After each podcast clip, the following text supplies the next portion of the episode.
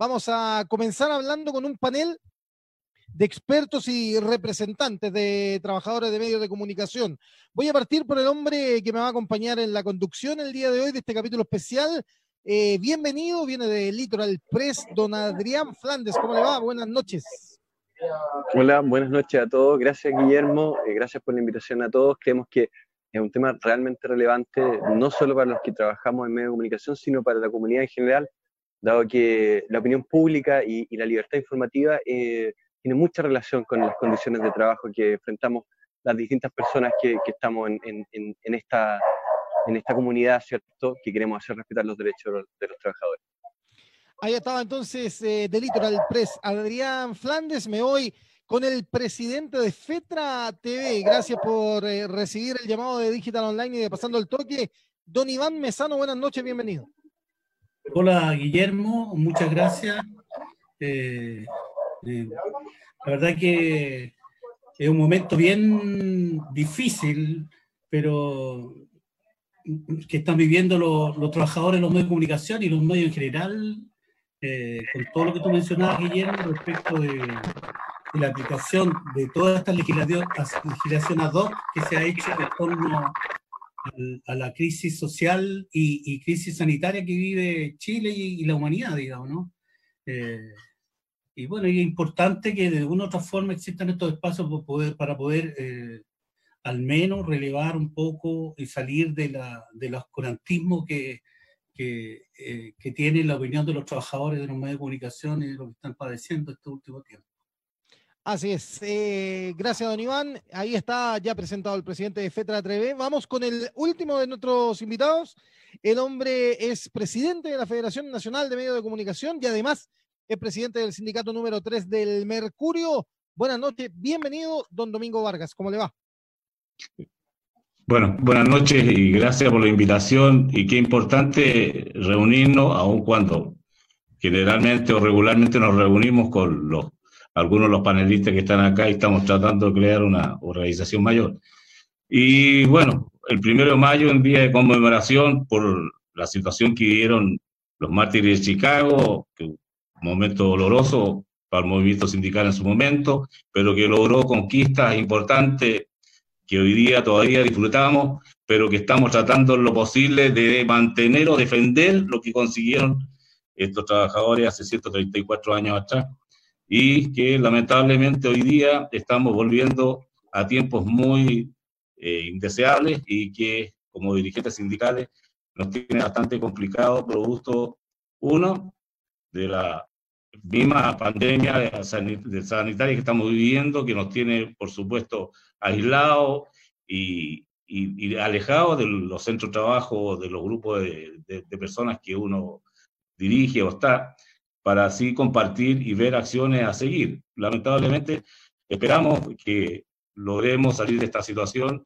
y empezar a recuperar parte de lo que se ha perdido, porque el empresariado ha aprovechado muy bien esta pandemia que le ha caído al gobierno y ha hecho y deshecho por los derechos de los trabajadores y está arrasando con todo lo que teníamos y por supuesto la única interlocución que somos los trabajadores eh, a través de las organizaciones sindicales y tenemos que hacer sentir nuestra voz y eso pasa porque tengamos la posibilidad de, hacernos notar a través de las reuniones y presencia eh, entre las organizaciones sindicales que estamos participando y sobre todo la del sector de las comunicaciones. Sí, porque ya como para, para comenzar ¿no? esta conversación esta noche, tuvimos una semana negrísima eh, en los medios de comunicación. Salió eh, primero el, despido de 70 funcionarios, 70 más funcionarios en TVN, ya en diciembre del año pasado habían salido un número también importante. Luego tenemos el anuncio de, de Copesa eh, que, y los rumores fuertes de que va a cesar su emisión en papel que se va a acoger a la ley de protección del empleo, esta ley polémica porque al final grandes consorcios y grandes empresas están empezando a acoger a una ley que, eh, al menos en las declaraciones, la, el, el, objetivo o el espíritu de la ley era ayudar a las pymes y vemos que grandes consorcios económicos se están acogiendo también, incluyendo por supuesto el del grupo SAIE, y despidos también en el Mercurio. El presidente de, de la Archi también eh, decía que las radios están en una situación muy, muy delicada y que van a tener que pedir algún tipo de rescate estatal para seguir manteniéndose al aire y seguir cumpliendo el rol que todos sabemos que cumple la radio y los medios de comunicación en general. Entonces, ¿cómo empezar a analizar esta crisis? Eh, ¿Hay un aprovechamiento de, los consorcios? Eh, en los canales de televisión el avisaje ha bajado. ¿Por dónde tomamos la crisis de los medios? ¿La tomamos por el lado de una industria que no ha sabido reconvertirse? lo tomamos por, un lado de una industria estática que lo pilla un estallido social primero, según las declaraciones de los eh, dirigentes o de los grandes empresarios, los pilla el estallido social y luego viene la pandemia y lo bajaron las vendas, bajaron todo y eso se aprovecha para, para acogerse a esta polémica ley. ¿Cómo, ¿Cómo tomamos esta crisis por la que estamos pasando? Bueno, yo, yo eh, creo que eh, hay que segmentarla. Igual las causas son múltiples. Eh, yo creo que al menos en la televisión y los medios eh, la crisis viene de antes, digamos, ¿no? Y tiene que ver con, con factores que son determinantes, como la, la, automatización, el avance tecnológico, la tercerización que afecta a muchos sectores, la digitalización, la, eh, hace algún tiempo, antes del estallido social, eh, mucha gente no veía televisión abierta, por ejemplo, ¿no? Y, y, la publicidad se también, de otra forma, empezó a segmentarse en otros medios, mucho antes del estallido social. Es más, después del estallido social, la gente eh, empezó a ver más televisión, porque se entró a sus casas, ¿no es cierto? Empezó a hacer vida más, más interna, y con la crisis sanitaria también, digamos, ¿no? Eh, pero tiene múltiples factores, pero de todas maneras creo que, que hay un, de todos estos fenómenos que se producen, eh, hay, una, hay, una, hay un factor también que, que no se habla mucho, que tiene que ver con los costos de la televisión. En algún momento, al menos en los medios de comunicación, en la televisión, los costos empezaron a subir, pero no en los trabajadores, sino que más bien de la grande eh, movimiento. Aquí se hablaba de, de la grúa televisiva, ¿no? Donde, donde con plata se llevaban eh, eh, productores, periodistas de un canal a otro, ¿no es cierto? Y la plata compraba y desarmaba equipos de trabajo histórico. Le pasó a Canal 13, le pagó a Canal 7 cuando Mega, ¿no es cierto?, se eh, lo compró eh, y desarmó equipo de teleserie. Bueno, ha sido múltiples los factores, pero al final de cuentas, eh, pagando unas cantidades de dinero enormes. Si uno ve lo que vale hoy día, lo que se gasta en rostros de televisión, en lo que gasta en productores que, que se llevaron estos medios, son estratosféricos. O sea, no, tienen, no se condicen con nada con, lo, con los gastos de sueldo que tienen los trabajadores comunes y corrientes. El promedio, hay referencia casi de más de 30 veces entre el que gana, y más inclusive entre el que gana menos y el que gana más. Entonces, claro, toda esta, toda esta crisis, toda, toda esta situación de otra manera ha, ha, redundado en que al final el costo lo paguen justos por pecadores, no sé por decir. Eh, y obviamente que también hay, hay una, hay una, hay una eh, mirada más bien economicista del hacer televisivo, digamos, ¿no? Se perdió mucha sustancia en los contenidos, digamos, ¿no? Y se apuesta como en otros rubros. Ha entrado mucha gente a los directorios de canales de televisión que más bien saben de, de economía y, y, no ven eh, la televisión como, como, como un rubro eh, que tiene su propia esencia, digamos, ¿no es cierto? Hay claro. mucho desconocimiento. Sí, pero, pero eh, yo entiendo, yo entiendo que, por ejemplo, es puede llamar la atención los sueldos estratosféricos de los rostros de televisión, ¿no? Eh, pero también en esta competencia brutal por los medios de televisión, por ejemplo, TVN lo sufre. TVN, a pesar de ser el canal público, tiene que entrar a, a, participar de una torta y tiene que tener contenido que la gente quiera ver. Entonces, claro, de repente hablamos de, esto, de estos grandes números en los rostros, pero también los canales necesitan rostros potentes para llamar audiencia, para tener más, eh, más avisaje para tener más rating y poder solventar. Entonces, es, compleja la, la ecuación y, cómo cuadrarla, ¿no, Adrián? Desmutea tu micrófono, Adrián. No te escuchamos. Definitivamente hay una, eh, una tensión entre la entre la importancia de los rostros en las distintas eh, televisoras o, otros medios de comunicación versus también el tema informativo y la funcionalidad que dan eh, los medios de comunicación a la comunidad en general.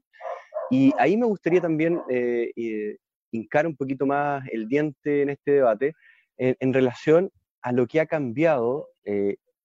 sabemos que, la industria viene de momentos complicados, pero hay un, terremoto que ocurre post 18 de octubre, en el cual eh, se evidencia aún más eh, eh, los cambios que la cultura tiene, la cultura chilena tiene, y, el divorcio que tiene con los medios de comunicación. Me gustaría saber un poquito, básicamente, e invitarlo un poquito a la conversación de qué cambia ahí, cómo adaptarse a eso, cómo de alguna forma leer ese nuevo Chile desde los medios de comunicación y, tratar de entender un poquito eh, también el rol de los trabajadores ahí, dado que también los trabajadores desempeñan una labor que muchas veces también no tiene directa relación con la línea editorial de los diferentes medios. Me gustaría hincar un poquito ahí el, diente básicamente para explicarle a personas que, a, veces no entienden un poco mucho eh, la interna de los medios de comunicación. Eh, tratando de explicarle a ellos, básicamente, cómo funciona esa línea editorial y, cómo cambia también esta demanda del Chile post 18 de octubre frente a los medios de comunicación. Sí, Domingo. Micrófono, Domingo. Micrófono, está, muteado. Ahora sí. Eh, no quisiera hacer aparecer de que soy una persona con muchos años, pero he tenido la suerte de ir los cambios tecnológicos que ha sufrido el tema de imprenta, del tal cambio del sistema tipográfico al sistema OPSE, y que también en ese momento nosotros pensábamos que las máquinas que iban a llegar iba a significar la salida de mucho personal, pero sucedió todo lo contrario, se dobló el personal, a lo menos en la área de impresión, distribución y todo lo que significaba el tema de encuadernación y despacho. Por lo tanto, de 750 trabajadores, 800 que éramos en compañía con Morante, pasamos a ser rápidamente a cercanos a los 1.600 y en algún momento llegamos a ser 2.000. Y también eh, está el tema de que en ese momento se hablaba mucho de lo que iba a pasar en los medios impresos con el tema, yo lo escuché anteriormente, los familiares míos que trabajaron en Mercurio, que antiguamente eran empresas familiares, donde trabajaba el padre de uno, seguía uno, el otro, y, así había una, una especie de, continuidad y, y, lo hacía con un sentido de pertenencia entre los mismos familiares. Con bueno, el tema cuento una, anécdota. Mi, mi padre era, era, linotipista, Domingo. Ya, yo, bueno, conocí a ¿Eh? la gente que trabajó en, en, en, el caso de los linotipías. Y por lo tanto, el tema, uno lo ya en la sangre, de ahí, ahí estaba acostumbrado a ver el diario todos los días en la casa y cuando lo llegaba, aunque era el, papel, pero estaba acostumbrado a Bueno, el tema tecnológico y también la televisión era un, un, un, fantasma aquí a, a, crearle problemas. Pero nos dimos cuenta que acá, entre la empresa y los trabajadores que tenían una decente relación, a lo menos se conversaba sobre la situación que se vivía económica por parte de la empresa, éramos parte conocedora de lo que significaba el avisaje, tanto propio como estatal, los impactos que tenían la, las negociaciones colectivas, las decisiones dolorosas que se tenía que tomar en algún momento. El año 82 salieron 450 trabajadores de un viaje, producto de la recesión mundial, pero hubieron compromiso y una salida que fue civilizada. Por lo tanto, la gente que salió, salió ya sea por un acuerdo económico, otros con el compromiso que volvían una vez que se estabilizara el y por lo tanto hay una cierta relación que nos permitía a nosotros tener algún grado de confianza con el empleador en su momento. Lamentablemente, si bien es cierto, yo con esto no quiero alabar a quien fue el propietario en su momento, porque también tiene sus pecadillos, grandes pecadillos que nadie los puede conocer, pero en el tema interno, a lo menos respetó todo lo que se acordaba en los contratos colectivos. Hoy día hubo un cambio en la administración y ese cambio de administración hoy día desordenó todo lo que era el sistema uno que estaba acostumbrado a ver las gerencias respectivas comerciales, de producción, todo muy establecido y que eso le da un caminar ordenado que uno veía como dirigente y como trabajador. Hoy día el tema cómo se economiza y no se pone a la mejor gente, simplemente quien sale más barato y, y, y, y por supuesto ese cumple una función. En el tema de las relaciones, lamentablemente hoy día no sabemos cuál es la situación real de la empresa, salvo una vez al año que hoy día nos entrega la información económica que por ley tiene que entregarlo, pero te entrega una información de tal forma que tiene que contratar necesariamente algún personaje que sepa de economía para que te explique, porque hay formas como disfrazar eh, balances que sean de muy buena cepa o algunos que están medio manoseados. Bueno, el tema está en que en el tema de la administración hoy día cambió totalmente. Hoy día vemos que los trabajadores son números. De los 2.000 trabajadores que llegamos a ser hoy día somos menos de 1.000 y no se cansa la eh, máquina hasta tragamoneda de seguir sacando trabajadores y por supuesto vemos que la empresa está apostando a que en algún momento esta va a ser diario digital. Afortunadamente hasta aquí vemos que todavía no es posible porque el diario todavía está de tumbo en tumbo por la mala administración que, hoy día tenemos. Así es que en el caso particular del, del Mercurio, que yo lo que puedo decir, hoy día lo que ha pasado, que la administración anterior se preocupaba internamente de no tener problemas, dado que también tenía muchos problemas externos, y hoy día este personaje que está administrando no le interesa mucho, e incluso más. Tiene altos sueldos, gente que gana sueldos miserables, tiene abogados insertos dentro de los departamentos de recursos humanos, una situación que cuál es la, la, razón, si antiguamente cuando había una buena relación no se llegaba a tribunales, hoy día estamos llegando a tribunales constantemente, claro, pero también vemos que los tribunales, acá lamentablemente los trabajadores, los sindicatos no tienen la suerte de contar con contacto o lobistas como existen por parte de estas empresas periodísticas que llegan algunos personajes con el maletín y por supuesto mojan a medio mundo y logran los resultados que ellos quieren, aun cuando esto no sea la realidad de lo que está ocurriendo. Claro, esa es la, esa es la realidad en la, en la, prensa escrita, ¿no? Que, que, que quizá eh, está, eh, es innegable el avance tecnológico, digamos, hay, hoy día el, el, la, lo digital está muy presente y lógicamente eh, tiene algunos, algunos consorcios, algunos periódicos están potenciando su línea digital, eh, dejando de lado el papel, pero eso no necesariamente tendría que significar una, una merma de puestos económicos, de puestos de trabajo. Eh, en el caso de la, de la televisión, Iván, lo que comentaba Adriana hace un momento, decía, ¿cómo solucionar esta tensión entre los grandes sueldos de los grandes rostros? que con un sueldo, por ejemplo, no sé, no me gusta personalizar, pero con el sueldo de, de una Tom Tomisic, eh, come todo el departamento de prensa digital de Canal 13 y más, incluso. Entonces, ¿cómo, cómo solucionar esa tensión? ¿Cómo eh, se da esta discusión eh, o, es algo que se da por, por hecho y, casi inamovible?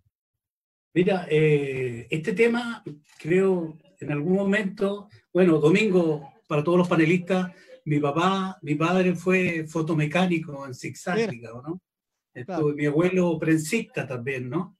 Así que también conozco harto de, la imprenta eh, y de los medios, digamos, ¿no? Em, la verdad es que creo que eh, hoy día debo remontarnos al origen de la televisión. El origen de la televisión en un comienzo fue pública, ¿no es cierto? Y universitaria.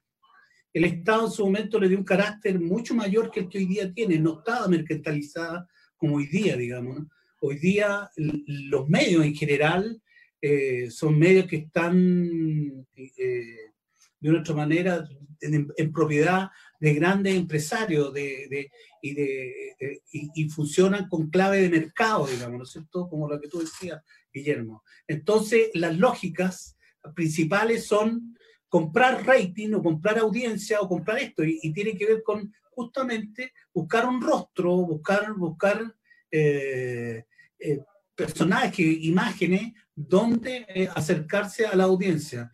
Pero en desmedro de eso viene de una otra manera el, el, el, desmedro de la información, de la generación de contenido, de cómo se entrega, ¿no es cierto?, de la veracidad de ese contenido. Eh, y lo hemos visto en innumerables veces, al menos en la televisión, digamos, muchos errores, mucha, mucha eh, mala opinión respecto de cosas, digamos. Entonces, creo que em, detrás de todo eso vive un mundo del trabajo, digamos, donde está toda la, gente que, que, es anónima, que está fuera de los, de, la televisión, pero que sin embargo soporta todo eso, digamos.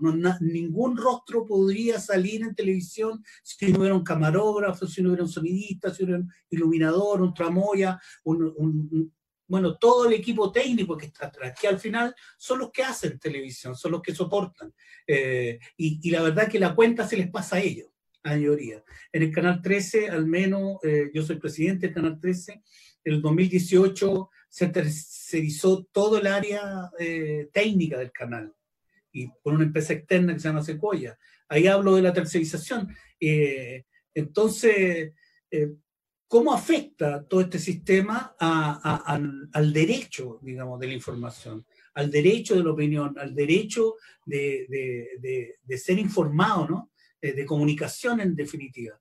Eh, justamente está mediatizado por las leyes de mercado, como está todo en este país y por lo general. Uno puede entender esas claves, ¿no es cierto? Pero, pero creo que aquí el factor de lo relevante, digamos, es darse cuenta de qué sentido hoy día, hoy día haciendo una reflexión eh, frente a estas coyunturas de estallido social, de,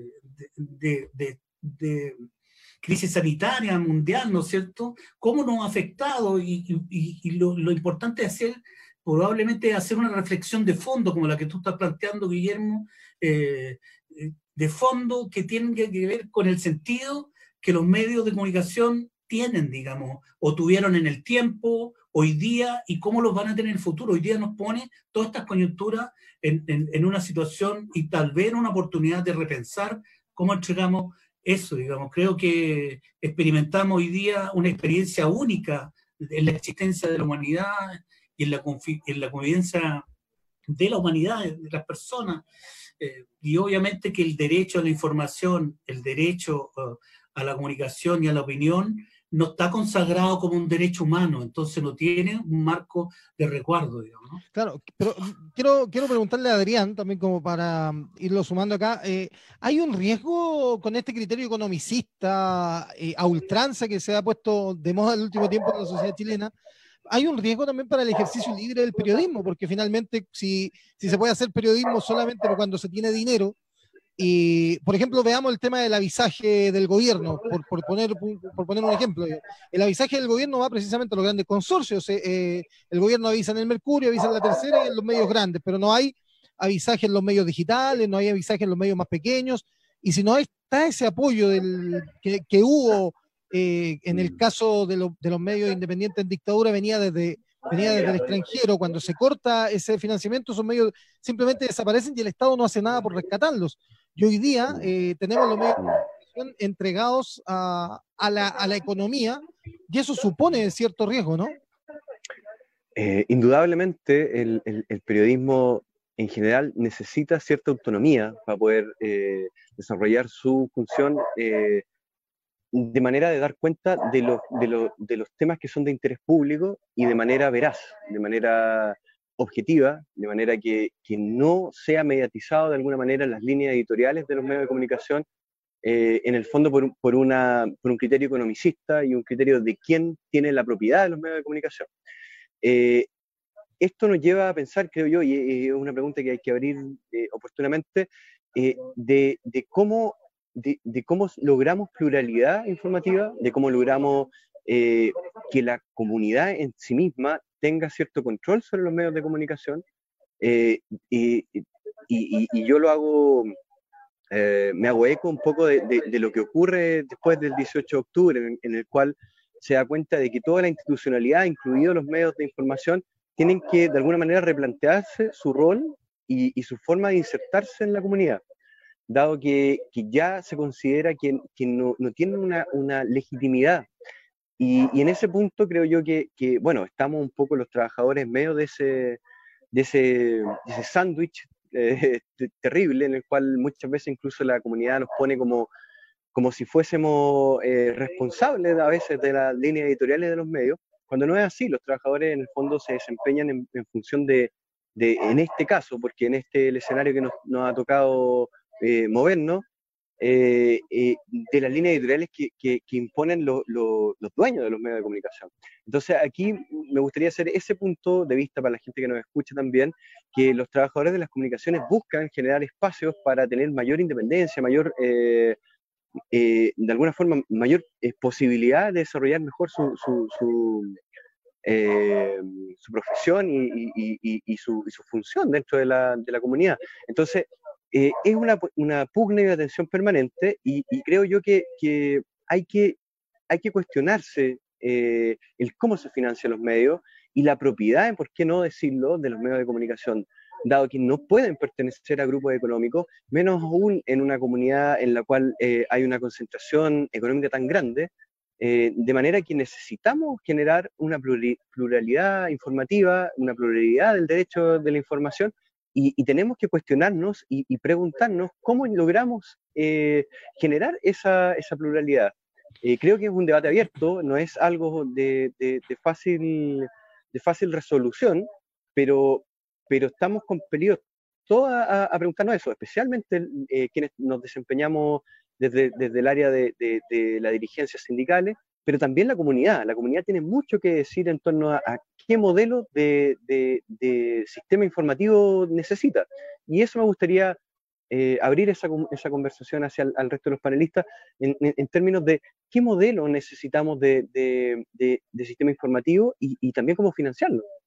Hablando, hablando de modelo, Domingo, te tengo una pregunta que viene del público que no nos está viendo. ¿ah? Eh, lo hace María José Soto. Dice, Domingo, ¿por qué crees que el mercurio no ha querido modernizarse ni digitalizarse. EMOL no camina de la mano con el Mercurio, no trabajan juntos. Eh, el sentido de diario de registro, el sentido de, diario de registro hace rato que ya no vende. Tras la muerte de Agustín Edwards, ¿buscan terminar con el medio? ¿Buscan venderlo? ¿Cuál es la realidad? Preguntaba María José Soto. Bueno, acá se está dando una situación bien parecida a, un tema que yo conocí justamente con un sindicato que es afiliado nuestro, que es el sur de Concepción.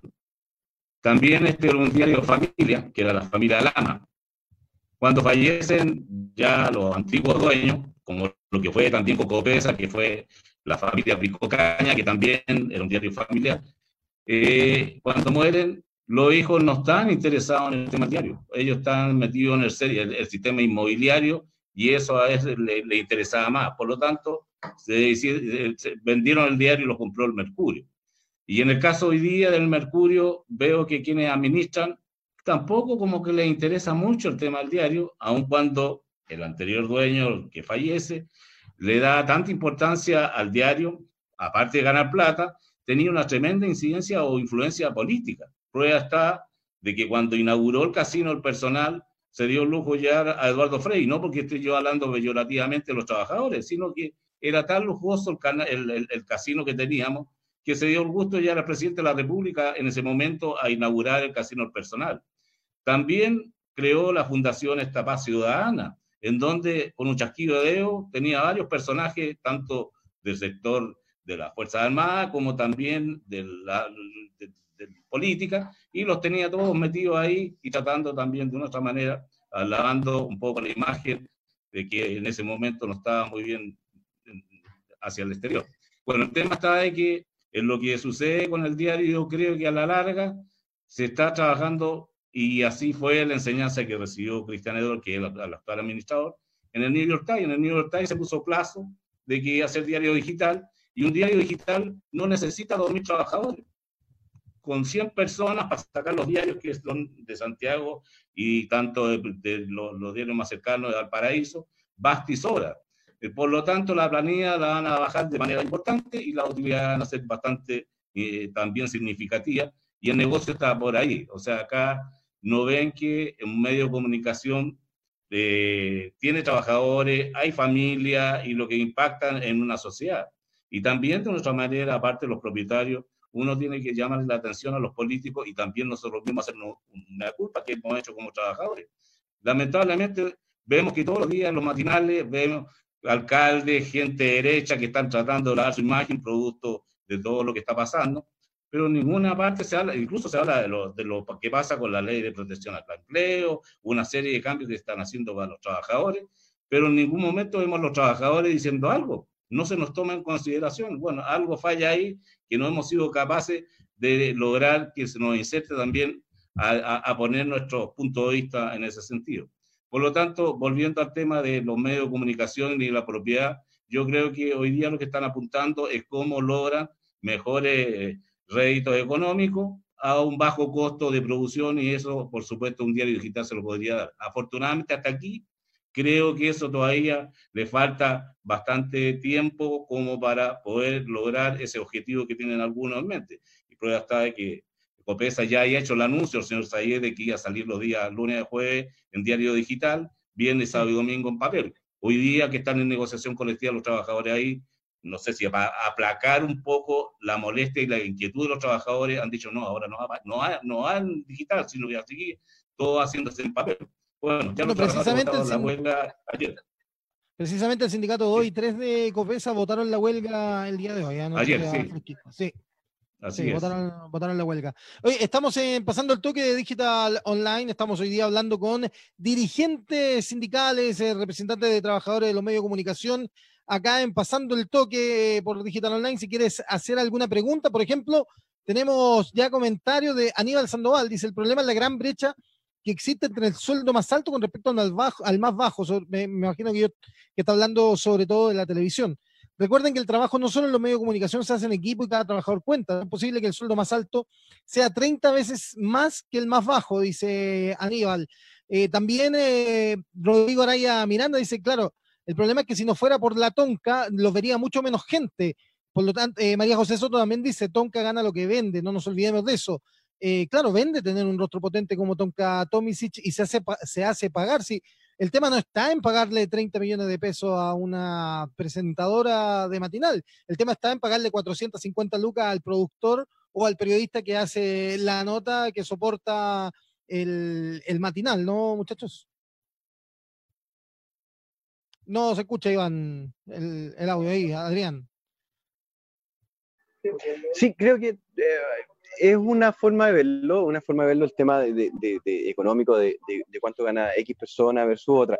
Eh, eh, es relevante, pero, pero también tiene que ver, y, creo yo que eso es importante plantearle a la, comunidad en general, que, las condiciones laborales, especialmente en esta área de, que en, en la que nos desarrollamos, que son las comunicaciones, tiene especial relevancia para la comunidad en general, porque si hay precariedad laboral en, el área de las comunicaciones, no hay autonomía para generar información eh, veraz, eh, para generar información autónoma, dado que si se, crea una precariedad en torno a, eh, a este rubro, genera que las personas no puedan informar de manera veraz, que no puedan informar de manera libre, que no puedan informar de manera autónoma.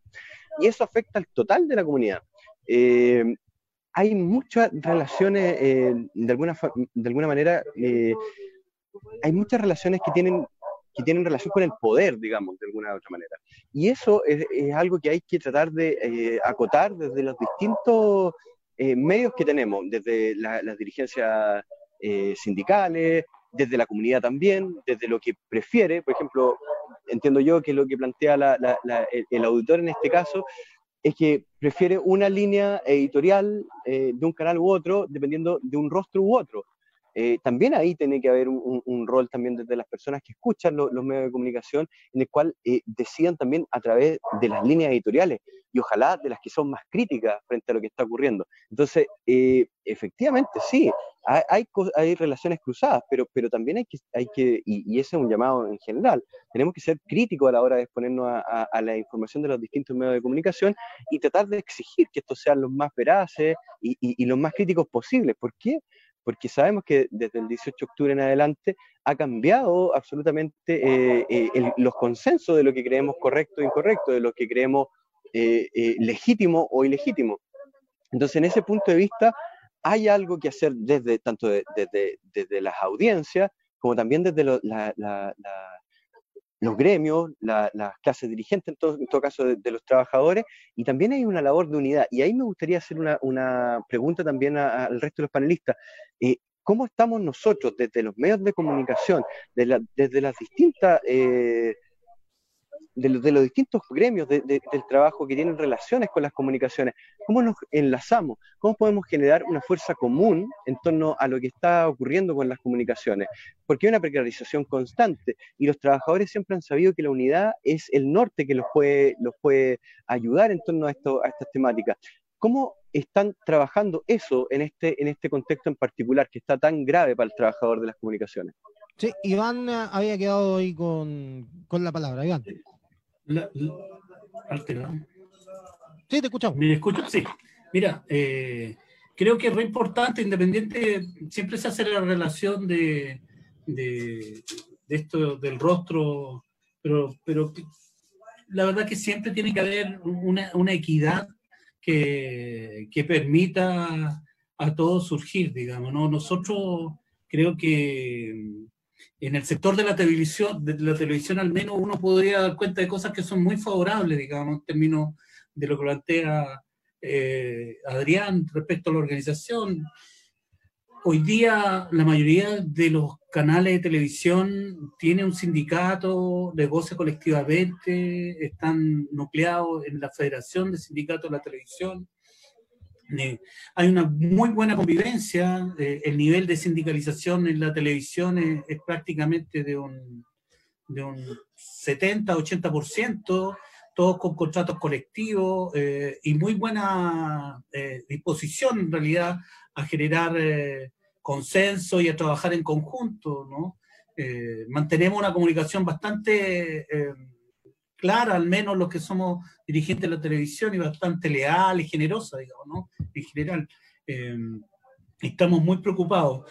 Decir que, que, por ejemplo, em, Megavisión, que es una de, los canales que le ha ido mejor en los últimos años, hace dos semanas, eh, pasando por encima del sindicato, lanzó una, eh, una petición a los trabajadores, más bien una imposición de acogerse a la suspensión laboral, rebaja de jornada, rebaja de renta, toma de vacaciones y, todo lo que está eh, hoy día eh, legislado ad hoc a esta, legislándose ad hoc a esta, a esta situación de, crisis sanitaria y que, como decía Domingo, los empresarios han aprovechado mucho, digamos, ¿no?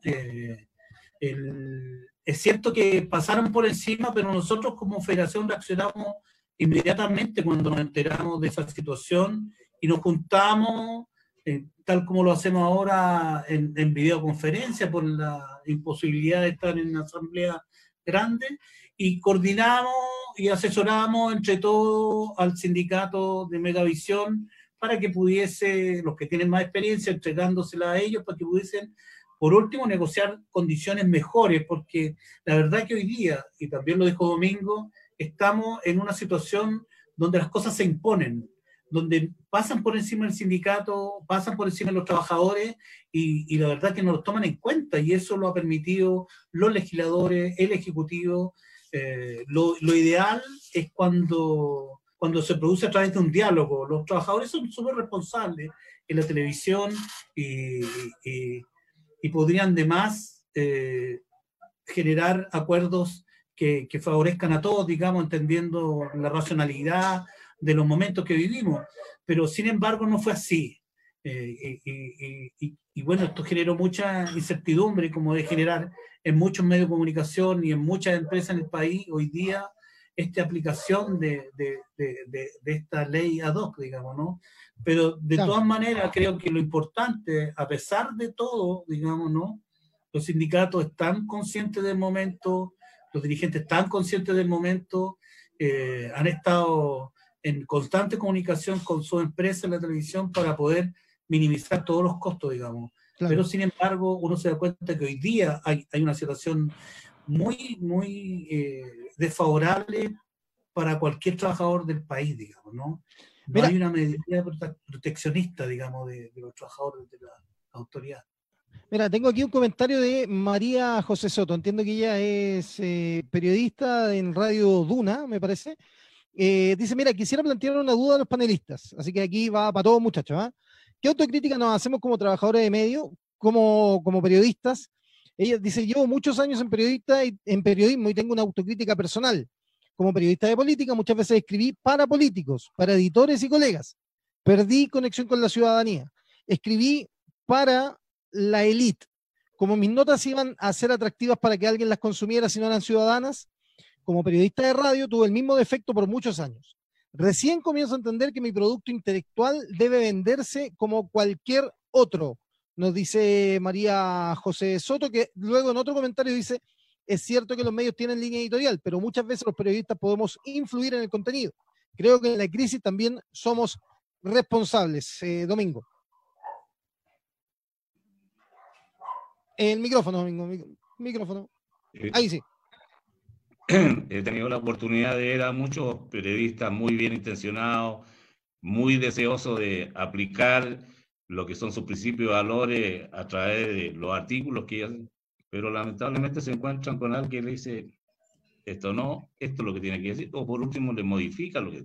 Por lo tanto, hay una gran frustración de repente en los periodistas que quieren hacer una labor lo más eh, cercana a la verdad, pero también, a lo menos los medios que yo conozco, eh, hay una dificultad y hay un filtro al igual como ocurrió en tiempo de la dictadura, donde todo pasaba a través de la DINA, y esta es la que era la que revisaba lo que salía o no salía. Y que hubo también una autocensura de muchos periodistas, pero también hoy día eso pasó a ser una costumbre y hay gente que filtra y eso es lo más normal que se da. Por lo tanto, la labor de los periodistas, si bien es cierto, es, sumamente importante, pero también lamentablemente se encuentra con un muro que eh, de repente cuesta bastante eh, franquearlo. Ahora, en relación a, lo que ha sucedido con los medios, y todo el tiempo sale el tema de la pluralidad de los medios, lamentablemente acá hay una suerte de, situaciones que también he, visto de una serie de medios de comunicación que se han perdido y lamentablemente nosotros como trabajadores no hemos dicho mucho y los políticos tampoco, si lo utilizaron en su momento para trampolines y llegar al, Congreso y hoy día disfrutar de una buena dieta parlamentaria, como el caso de lo que fue el diario La Época, el Fortín Mapocho, la revista Análisis, Cauce, y también la complicidad de los gobiernos independientes del color que fuera el que estuviera gobernando, con el avisaje estatal que privilegiaban siempre a los grandes conglomerados periodísticos.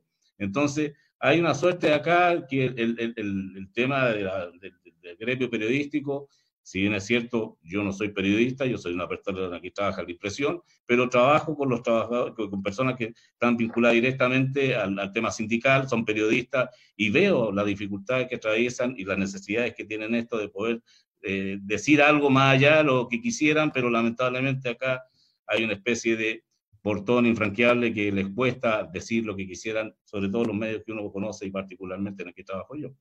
Oye, eh, quería comentarle, muchachos, a ustedes y a los que nos están viendo, que para este episodio también estaba invitada Natalie Castillo, presidenta del Colegio de Periodistas, porque si bien es cierto, estamos hablando de, la, de, los medios y del, y del macro, también hay, han habido situaciones desde el estallido social en adelante que también han involucrado a periodistas. Y hoy día vimos en Plaza, de, en Plaza Maquedano y también en Valparaíso, cómo fueron detenidos muchos colegas, muchos periodistas eh, en situaciones eh, bastante abusivas en algunos casos. Por lo tanto, eh, Natalie Castillo me, nos, nos, pide, primero que nada, perdón por no poder participar, pero está viendo la situación legal de muchos compañeros que hasta esta hora de la noche todavía están detenidos en comisarías de Santiago y de Valparaíso y si me permiten, voy a leer una, mm, un eh, extracto de la declaración que hizo el Colegio de Periodistas al respecto. Dice que los hechos eh, acometidos el día de hoy por la policía constituyen no solo un atentado a la libertad de expresión,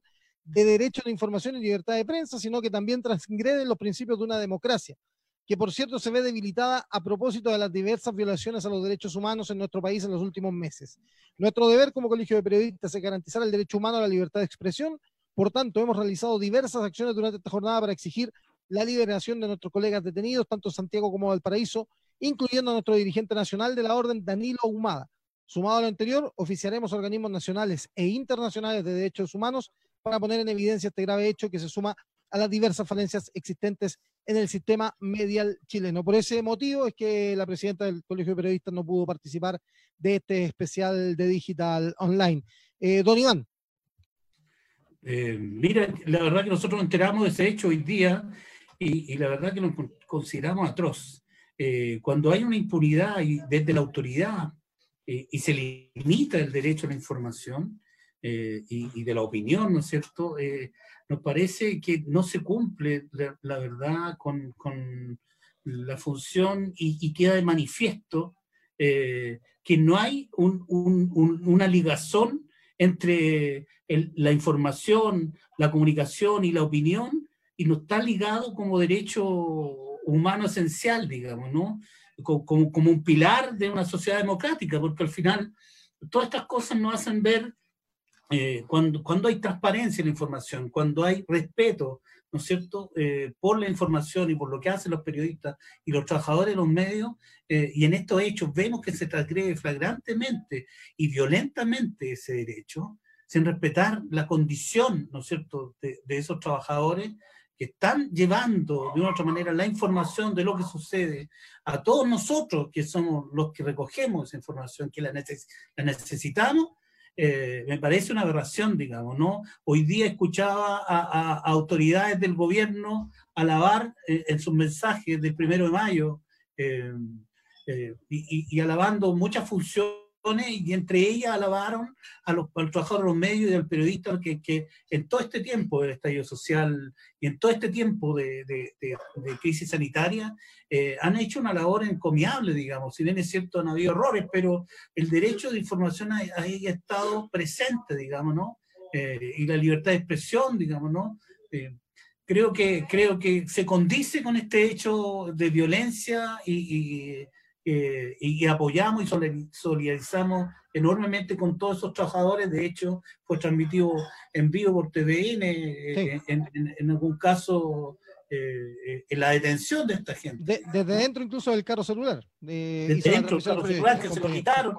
¿no? Es, muy, es muy fuerte que este derecho se transgreda de esa forma, digamos, pero con, con, al final con la impunidad que le da la anuencia que, la autoridad le da a Carabineros, digamos, Carabineros lo respeta. Y eso no ha pasado. Mira, fíjate tú que, que la mayor cantidad de agresiones a trabajadores de los medios desde el estallido social hasta hoy día ha sido de parte de las fuerzas de Carabineros y fuerzas militares. Ni siquiera de la gente, digamos, ¿no? O sea, desde la autoridad, digamos, ¿no?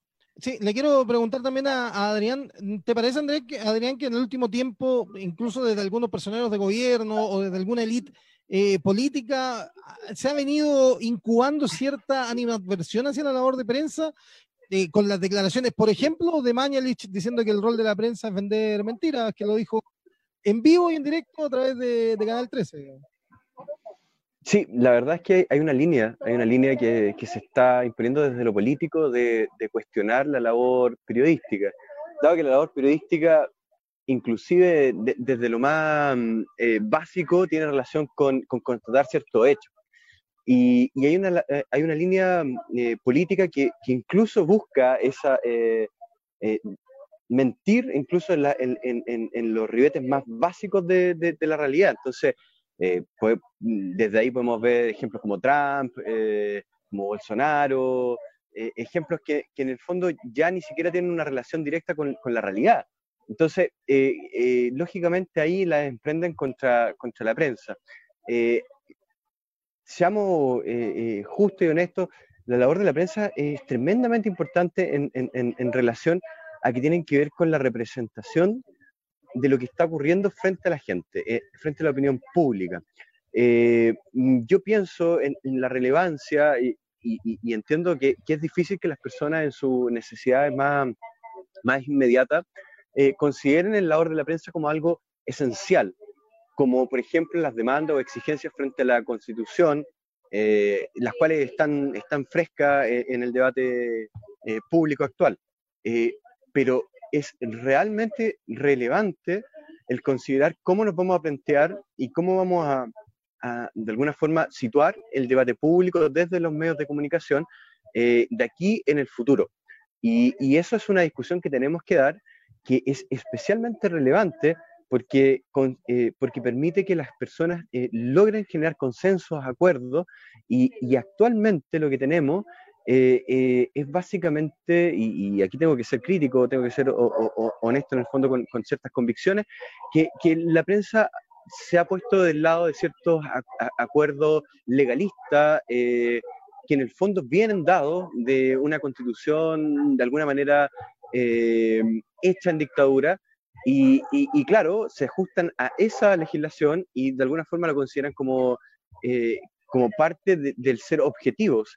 Eh, cuando hay más, más que eso, eh, la labor del, periodismo es ser crítico frente a, la, frente a los distintos sucesos que, que ocurran en la contingencia el no ser crítico, el, el, ser eh, una correa de distribución de la información que dan los gobiernos o, los distintos eh, poderes de, de, la sociedad, es básicamente ser relaciones públicas de algo. Y, y, y el labor, la labor de los periodistas y, en general de, de, todos los que tienen relación con los medios de comunicación es ser crítico de los distintos eh, estamentos de una sociedad para efectos de que ésta funcione de la mejor manera y pueda perfeccionarse. en ese punto de vista, eh, hay mucho que cambiar desde las estructuras que, que, de alguna manera también se determinan desde la constitución de un país y, también desde las leyes. Entonces ahí hay un, un, terreno importante que, que, tratar y que la comunidad en general también no debe descuidar, porque es algo realmente eh, relevante, eh, no solo en lo inmediato, sino que tiene relación con la mentalidad y con la construcción que hacemos del mundo. Eso eh, eh, creo, considero que es realmente importante. Y, ahí me gustaría nuevamente invitar también a la conversación eh, a cómo nosotros nos relacionamos de alguna manera con estos cambios que están ocurriendo, porque cambia la, forma de, ver los consensos normales que, teníamos considerados como sociedad. Cambia la forma que, estamos viendo. ¿Dónde están las legitimidades? ¿Están en, el gobierno o están en las personas que efectivamente cuestionan eh, y con mucha razón, muchas veces, eh, lo que plantea una fuente oficial. Eh, estamos dando cuenta también de otros discursos que tienen correspondencia lógica o, incluso metodológica muy buena.